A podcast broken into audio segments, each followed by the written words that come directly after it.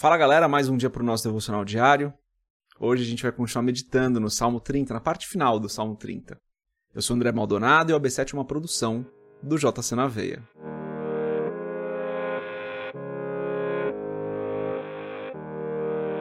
Salmo 30, a partir do versículo 6, vou ler até o final, até o versículo 12, está escrito assim: Eu dizia na minha prosperidade: Não vacilarei jamais.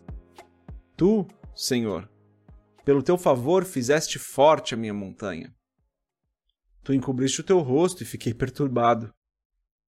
A ti, Senhor, clamei e ao Senhor supliquei. Que proveito há no meu sangue quando desço a cova? Porventura te louvará o pó? Anunciará a ele a tua verdade? Ouve, Senhor, e tem piedade de mim. Senhor, seu meu auxílio.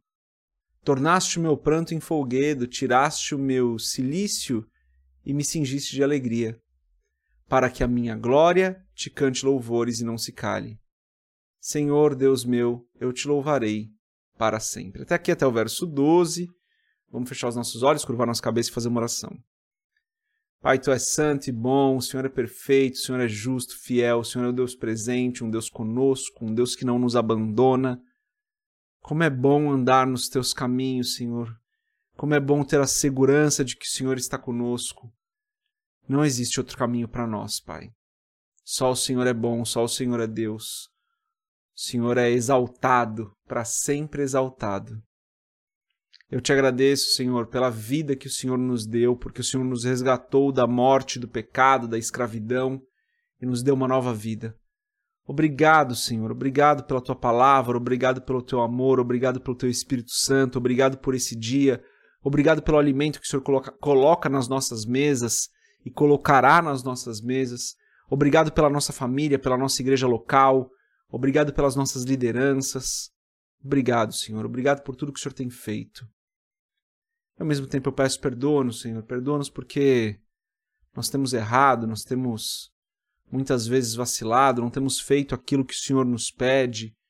Perdoa-nos, Senhor, porque nós erramos. Perdoa-nos porque nós somos falhos, porque nós somos inconstantes. Tem misericórdia de nós, Senhor. E eu peço em nome de Jesus que o Senhor nos abençoe porque nós dependemos de Ti, Senhor.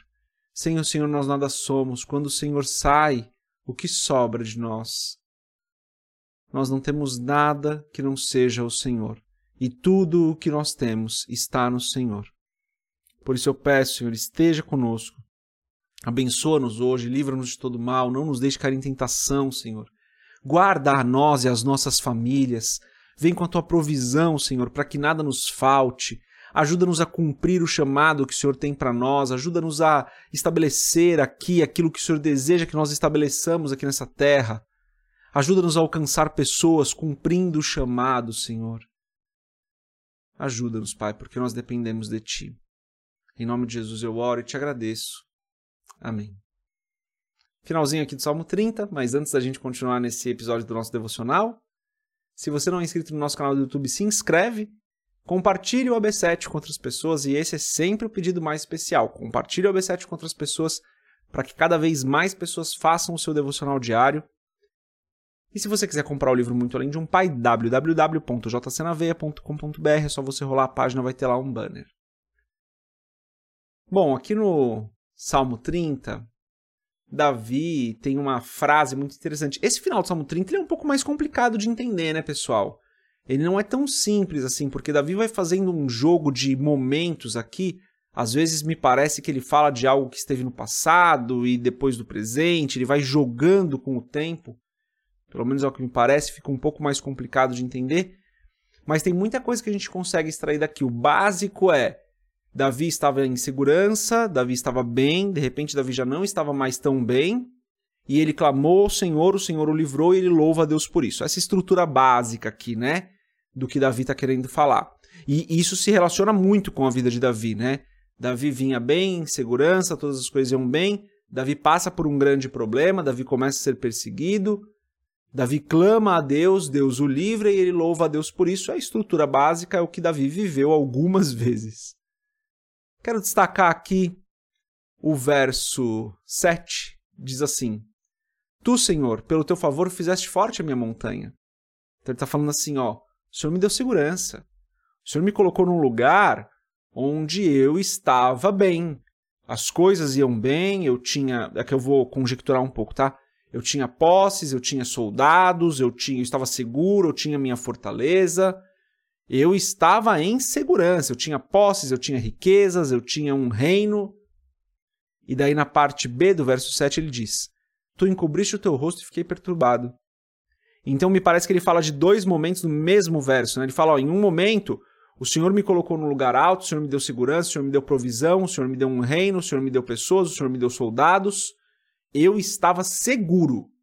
E daí, em outro momento, que é a parte B do verso 7, ele fala: Mas o Senhor encobriu seu rosto em algum momento e eu fiquei perturbado. O que acontece quando Deus sai de cena nas nossas vidas? O que aconteceria se de repente Deus falasse: Ok, não vou mais andar com você? Eu sei o que aconteceria comigo. E é isso que me leva a um temor santo de nunca querer deixar, deixar os caminhos de Deus. Claro que Deus não vai nos abandonar, né, galera? Não estou falando isso. Mas estou só imaginando aqui.